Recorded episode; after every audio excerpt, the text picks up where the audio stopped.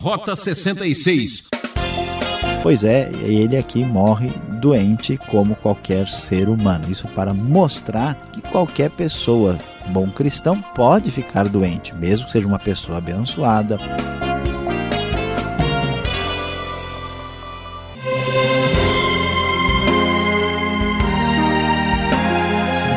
Ouvinte, se você quer ser abençoado, siga o mapa do Rota 66. Seguimos com entusiasmo pela trilha do segundo livro dos Reis. Examinaremos hoje vários capítulos que começa no 12 e vai até o 15.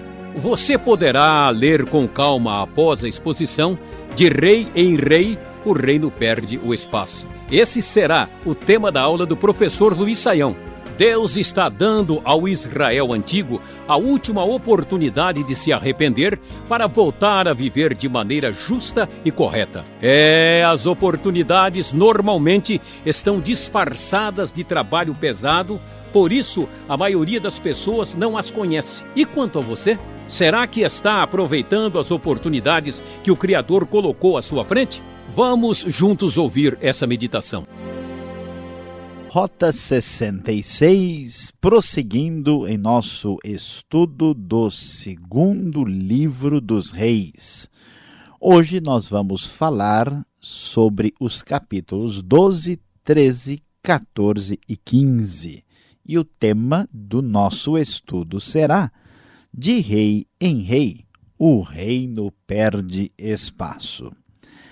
Já longe dos bons e áureos dias, de Davi e Salomão, o reino dividido de Israel e de Judá está indo de mal a pior. O texto do capítulo 11, conforme a NVI, nos diz que no sétimo ano do reinado de Jeú, Joás começou a reinar e reinou 40 anos em Jerusalém. E Joás fez o que o Senhor aprova, diz o verso 2 e ele conseguiu caminhar numa boa direção, mas não tirou toda a idolatria do reino do sul. Ele solicitou que o povo trouxesse prata como dádiva sagrada para o templo do Senhor, e isso foi feito para que fosse pago os valores para os trabalhadores da reforma do templo. Este é o assunto do capítulo de número 12. O texto da nova versão internacional nos revela que assim pagavam aqueles que trabalhavam no templo do Senhor, os carpinteiros, os construtores e assim por diante. O texto nos fala desta oferta usada para o pagamento do serviço. O texto bíblico prossegue, nos diz no verso 17 que nesta época Azael, rei da Síria, atacou Gate e a conquistou, depois decidiu atacar Jerusalém. Então Joás, rei de Judá, apanhou todos os objetos consagrados por seus antepassados Josafá, Jeorão e Acasias, reis de Judá, e todo o ouro encontrado no depósito do templo do Senhor e do palácio real, enviou tudo a Azael, rei da Síria, e assim ele desistiu de atacar Jerusalém. Então vamos observar que a partir de agora outras potências internacionais começam a ganhar espaço na, região do atual Oriente Médio e Israel e Judá começam a perder espaço de um reino para outro, sofrendo ameaça da Síria, da Assíria e também posteriormente da Babilônia. Vimos aí o reinado de Joás no Reino do Sul, e é importante destacar que Joás teve esse reinado longo de 40 anos, ele será substituído por Amazias, que reina por cerca de 30 anos, depois pelo grande rei Uzias, que tem um reinado muito positivo, e finalmente por Jotão, neste trecho que estamos estudando. Enquanto isso, no reino de Israel, no reino do norte, as coisas ficam cada vez mais complicadas. O novo rei é o rei Jeoacás, que vai reinar de 814 a 798. O texto diz que ele reina 17 anos. E também é um rei reprovado, diz o texto da NVI. Ele fez o que o Senhor reprova, seguindo os pecados que Jeroboão, filho de Nebate, levara Israel a cometer. Depois do reinado de Jeoacás, nós temos o reinado de Jeoás, que reina mais ou menos uns 16 anos, cerca de 16 anos, conforme versículo 10. Da mesma maneira, ele seguiu no caminho de Jeroboão, fazendo o que o Senhor reprova, diz o verso de número 11. E uma coisa interessante acontece no reinado de Jeoacás. O texto diz que Eliseu, nesta ocasião, estava sofrendo da doença da qual morreria. Então Jeoás, rei de Israel, foi visitá-lo, curvado sobre ele, chorou, gritando: Meu pai, meu pai, tu és como os carros e os cavaleiros de Israel. Eliseu então pediu que ele trouxesse arco e algumas flechas, e quando ah, isso foi trazido, e ele pegou o arco, Eliseu pôs suas mãos sobre as mãos do rei e lhe disse: Abra a janela que dá para o leste e atire. E o rei fez isso e Eliseu declarou: Esta é a flecha da vitória, do Senhor, a flecha da vitória sobre a Síria. Você destruirá totalmente os arameus. E esta vitória foi conquistada conforme a profecia do homem de Deus, do grande profeta Eliseu, antes da sua morte. Mas o reino de Jeoás também é reprovado por Deus, apesar das suas conquistas e da sua vitória sobre os sírios. No capítulo 14, vamos ver aí a descrição do reinado de Amazias. Amazias, diz o texto, agora rei de Judá. Ele reinou 29 anos em Jerusalém. E o seu reinado teve aspectos positivos. Ele fez o que o Senhor aprova, mas não como Davi. O texto diz que ele ah, também acabou se desviando daquilo que Deus desejava para um verdadeiro rei. O texto da NVI nos diz que quando Amazias sentiu que tinha o reino sobre, sob pleno controle, mandou executar os oficiais que haviam assassinado o rei seu pai. Mas ele não matou os filhos dos assassinos, e é interessante o texto sinalizar porque é, a Bíblia nos diz que os pais não morrerão no lugar dos filhos, nem os filhos no lugar dos pais. Cada um morrerá pelo seu próprio pecado, aqui enfatizando a responsabilidade individual. Amazias conquistou algumas batalhas, umas vitórias importantes, derrotou Edomitas, conquistou a cidade de Selá, teve algumas boas realizações, mas mesmo assim foi um rei que também foi aí teve aspectos positivos, mas não foi da maneira como Deus desejara. Os reis são analisados aqui de acordo com o padrão de Jeroboão ou com o padrão de Davi. E prosseguindo ainda no capítulo 14, nós vamos ver a menção do reinado de Jeroboão II. Jeroboão II é rei em Israel de 793 a 753, 41 anos ele foi rei em Samaria. Também fez o que o Senhor reprova como um rei do Reino do Norte, e aqui nós vemos também uma vida de pecado. Apesar disso, Jeroboão II representa uma época de crescimento econômico. O texto bíblico nos diz que ele restabeleceu as fronteiras de Israel, desde Leboamate até o mar da Arabá, diz o texto, lá no Mar Morto. Ele ampliou aqui, Israel ainda tenta conseguir mais espaço, crescer, mas mesmo assim a sua situação foi de reprovação perante Deus. E parece que nessa época a situação social do país piora muito, porque o texto nos diz que o Senhor viu a amargura que todos em Israel, tanto escravos quanto livres, estavam sofrendo. Não havia ninguém para socorrê-los, visto que o Senhor não dissera que apagaria o nome de Israel de debaixo do céu, e os libertou pela mão de Jeroboão, filho de Jeoás. A situação da nação, tanto no norte como no reino do sul, é uma situação de decadência e de fragilidade. Chegando ao capítulo de número 15, nós vamos ver uma lista de reis que aparecem ali, os reis principalmente de Israel. Ainda há uma menção do reinado de Azarias, rei de Judá. Aqui é interessante observar quem é esse rei Azarias que aparece aqui. Azarias é o mesmo rei Uzias, rei de Judá. Ele começou a reinar com 16 anos e reinou 52 anos em Jerusalém, uma época de relativa tranquilidade no oitavo século antes de Cristo, enquanto Jeroboão é rei em Israel, Uzias ou Azarias está reinando em Judá numa certa ocasião de prosperidade e de uma relativa tranquilidade internacional.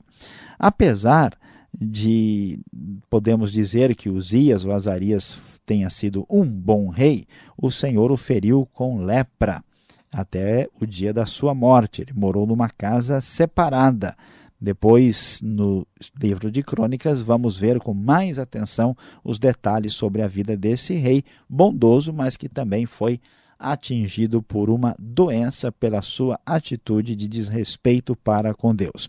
E o texto vai prosseguir agora para os momentos aí próximos a já quase ao ocaso do reino de Israel. Há uma lista de reis que vão surgir a partir, aí, a partir daí do Reino do Norte. Na verdade, o Reino do Norte teve a dinastia de Onri, que é destruída, acaba completamente na ocasião de Jorão, entra depois a dinastia de Jeú, que vai acabar aqui ah, com Zacarias, e depois nós teremos aí reinados terríveis e assustadores. Observe que Zacarias reina em 753 por pouquíssimo tempo, Salum da mesma maneira, são reinados aí que se trocam mediante assassinato. Menahem consegue ainda um pouco mais de tempo, aí por volta de 10 uh, ah, anos de reinado. Ah, no caso de Salum, foi apenas um mês em Samaria, coisa impressionante. Temos golpes de Estado, assassinato, a coisa fica difícil. No tempo de Menahem, por exemplo, a Síria invade o país e Menahem é obrigado a dar 35 toneladas de ouro para obter o seu apoio. E Menahem cobra isso do próprio povo de Israel por causa do tempo difícil quando o reino vai perdendo espaço de rei em rei. Tudo pelo afastamento de Deus, pela vida de pecado e de distanciamento da vontade de Deus. Ainda vamos ver uh, o reinado de Pecaías, que é filho de Menahem, que reinou dois anos, e finalmente o reinado de Peca, que é um reino assim relativamente mais forte durante 20 anos. Todos esses reis reprovados pela sua conduta, pelo seu comportamento, semelhante a Jeroboão, filho de Nebate. E o texto bíblico vai terminar aqui falando do reinado de Jotão em Judá, filho de Uzias, que reinou 25 anos e agiu conforme o seu pai, fazendo aquilo que o Senhor aprova. Pelo menos um rei bondoso aqui em Judá, para terminarmos esta nossa reflexão vendo um aspecto positivo. Sim, Israel e Judá, principalmente Israel. Numa época de grande decadência, vamos ver que de rei em rei o reino perde o espaço e tudo isso porque estes reis se esqueceram da aliança com Deus e daquilo que Deus desejava. Que isso não esteja nos planos da nossa própria vida.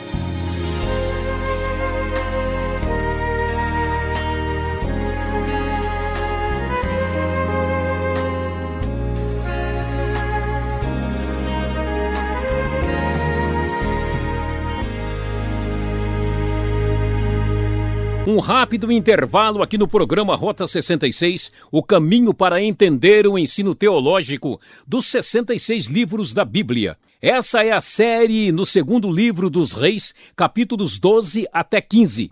Tema: De rei em rei, o reino perde espaço. Rota 66 tem produção e apresentação de Luiz Saião, redação e participação de Alberto Veríssimo, locução Beltrão, realização Transmundial. Caixa Postal 18.113, CEP 04626-970 São Paulo, capital. Ou correio eletrônico, rota 66 arroba transmundial.com.br. Agora vamos de perguntas em perguntas.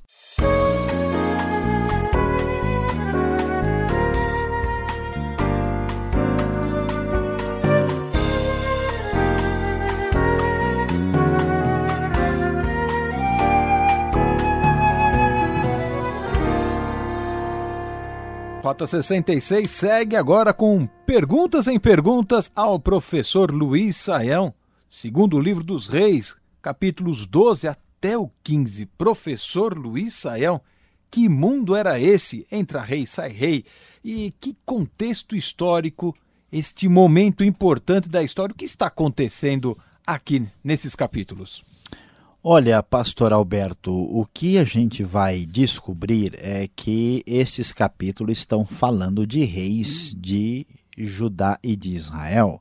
E nós vamos eh, perceber aí que esse é o final do século IX antes de Cristo e o começo do século VIII. Né? O rei descrito no capítulo 12 é o Joás e depois aparece Jeoacás e ambos terminam o reinado aí no comecinho do século VIII. E o que está acontecendo? Além de Israel e Judá estarem numa crise moral e religiosa e até política internacional cada vez crescente, maior, nós vamos ter um novo cenário internacional que vai mudar muita coisa. Nós temos, por exemplo, aí a Síria, né, que também é chamado de Aram, que começa a incomodar nessa época. Nós já vimos aí os feitos do Azael, que era o rei da Síria que aparece aí nos capítulos anteriores, depois vem um Ben Haddad. A gente fica meio assim preocupado, porque toda hora tem Ben Haddad, mas esse é o Ben Haddad terceiro, né? Já apareceu o Ben Haddad lá em primeiro livro dos Reis 15, primeiro Reis 20, e agora em segundo Reis é o Benadad III, que dá bastante dor de cabeça, e até Rezim no final, aí quase no final do reinado do, do Reino do Norte. Agora, fora isso, uma das coisas mais sérias e importantes para ser entendida é o crescimento e a expansão da potência tremenda que será a Assíria. A Síria começa a crescer e a conquistar todas as nações à sua volta até se tornar a grande potência poderosa do século VIII antes de Cristo. E aqui nós vemos alguns nomes, né, que merecem alguma consideração. Que na verdade vemos dois nomes que se referem ao mesmo sujeito. É o Tiglat-Pileser, que é o Tiglat-Pileser III da Síria, que é chamado de Pul, um, um nome muito estranho, que nessa época ele começa uma campanha conquistando toda a região, a Síria, a região ao norte de Israel, e descendo, atacando até mesmo também a, o Israel propriamente dito. E outros problemas virão com reis como Salmaneser, Sargão II e Senaqueribe. A Síria será o grande tormento, o grande problema. O cenário internacional mudou, Israel e Judá estão em decadência e as condições para o futuro são as menos assim animadoras possíveis, pastor Alberto. Olha, na sua exposição destes capítulos, eu estava lá percebendo, anotando e observando. Como se fala em Jeroboão nesses capítulos, hein? O tempo todo. É o livro do Jeroboão, o tempo inteiro. O texto menciona sempre esse rei, se ele já morreu, já enterrou, já fez o que tinha que fazer, e toda hora aparece Jeroboão de novo. Por que tantas vezes? Pois é, pastor Alberto, e aliás, até de assustar, porque nesses capítulos de 12 a 15 são 33 vezes que o nome dele aparece. E nós vamos ter de entender direitinho aqui. O Jeroboão I, o Jeroboão filho de Nebate, foi rei lá depois que o reino se dividiu. Ele era né, aquele exilado que fugiu de Salomão e tomou o reino do norte na ruptura com Roboão. Ele morreu em 910, no século X a.C. Agora nós temos a citação aqui de Jeroboão II, que reinou em Israel 41 anos, de 793 a 753. Agora, por que é que Jeroboão aparece tanto? Porque Jeroboão virou um paradigma do mal. O rei age e a Bíblia avalia. O autor de Reis, ele tem uma régua para saber como é que o rei deve se portar. Se o rei age corretamente, ele seguiu nos passos de Davi. Se o rei age de maneira perversa, idólatra e imoral, ele andou nos passos de Jeroboão. Como Jeroboão foi a marca da apostasia, ele se torna o paradigma do mal aqui no livro dos reis. Por isso é que toda hora o nome dele aparece. Infelizmente, ele nunca é esquecido na história de Israel. Em sua aula aqui, nós ouvimos várias vezes que o profeta Eliseu era um profeta milagroso. Olha que eu tenho uma audiência grande aqui com a gente e o pessoal confirma isso. Lá no capítulo 13, verso 14, mostra que ele morreu de uma doença assim, como muita gente morre, né? Doente, avançado idade, etc. O que aconteceu com Eliseu? Faltou fé? Acabou a fé dele depois de tantos milagres, né? Ele ficou enfraquecido. O que, que houve com o nosso amigo Eliseu? Pois é, pastor Alberto, olha, a verdade é que Eliseu não tinha uma cota de milagres que foi se acabando e depois ele não tinha mais nenhum milagre sobressalente para fazer. Certamente não é essa a questão. O que é importante destacar é que Eliseu, ele tinha o poder, mas o poder pertence a Deus. Eliseu não era capaz de fazer nada por si mesmo. E como acontece tantas vezes na Bíblia, uma pessoa poderosa mostra também a sua fragilidade. Foi o caso de Elias. Então não é sem razão que a Bíblia nos mostra que Eliseu, alguém que até ressuscitou os mortos, nós temos até o caso aí de alguém que tocou nos ossos dele depois de morto e, ressuscitou. Pois é, ele aqui morre doente como qualquer ser humano. Isso para mostrar que qualquer pessoa bom cristão pode ficar doente, mesmo que seja uma pessoa abençoada, mesmo que ela tenha o dom de curar, ele não é um ser divino, ele é um ser frágil e o fato de Eliseu ter ficado doente mostra esta realidade para nós. Olha, Israel sofria bastante. Nesta época eu vejo aqui, lá no capítulo 15, no verso 19, o quanto este povo sofreu. Luiz Saião, Israel pagar para as nações vizinhas. Olha só, mil talentos de prata. O judeuzão lá pagar sempre tributos e mais algumas comissões para outros reis. Por que tanto pagamento assim?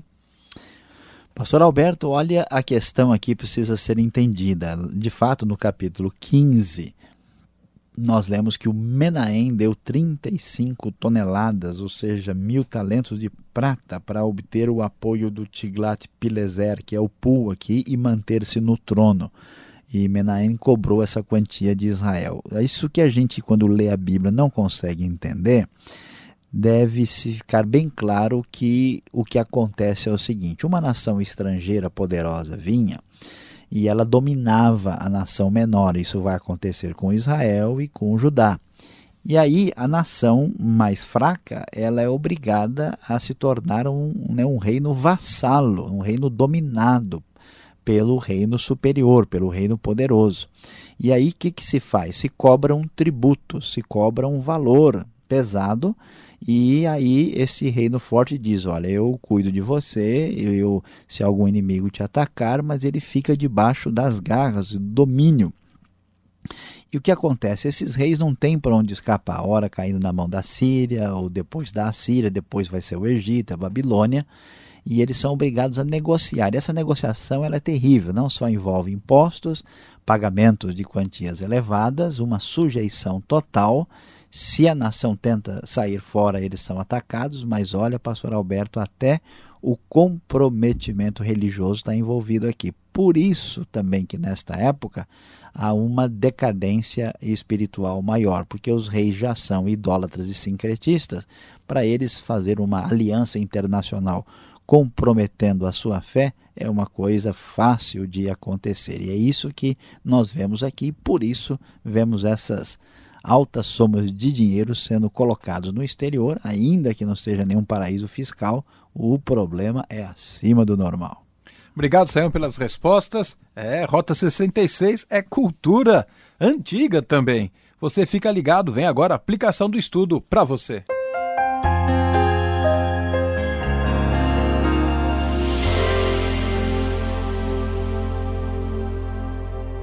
Hoje no Rota 66 você acompanhou conosco o estudo do segundo livro dos reis. Sim, estudamos do capítulo 12 até o capítulo 15 e falamos sobre o tema de rei em rei o reino perde espaço.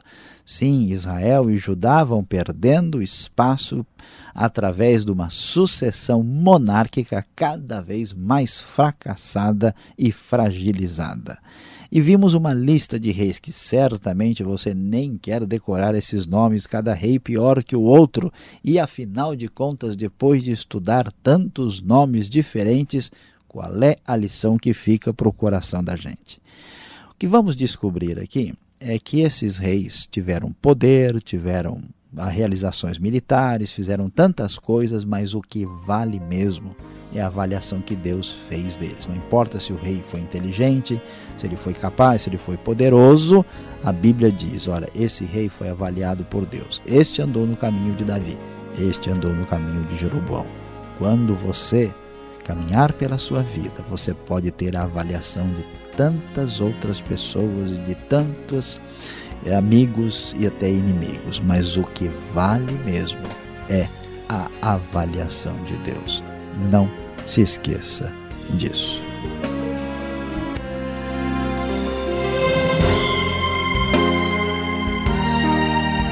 O programa Rota 66 termina aqui. Já estamos preparando o próximo estudo do segundo livro dos Reis, que você acompanha nessa sintonia e horário. Acesse o site transmundial.com.br e veja mais sobre esse ministério. Aquele abraço.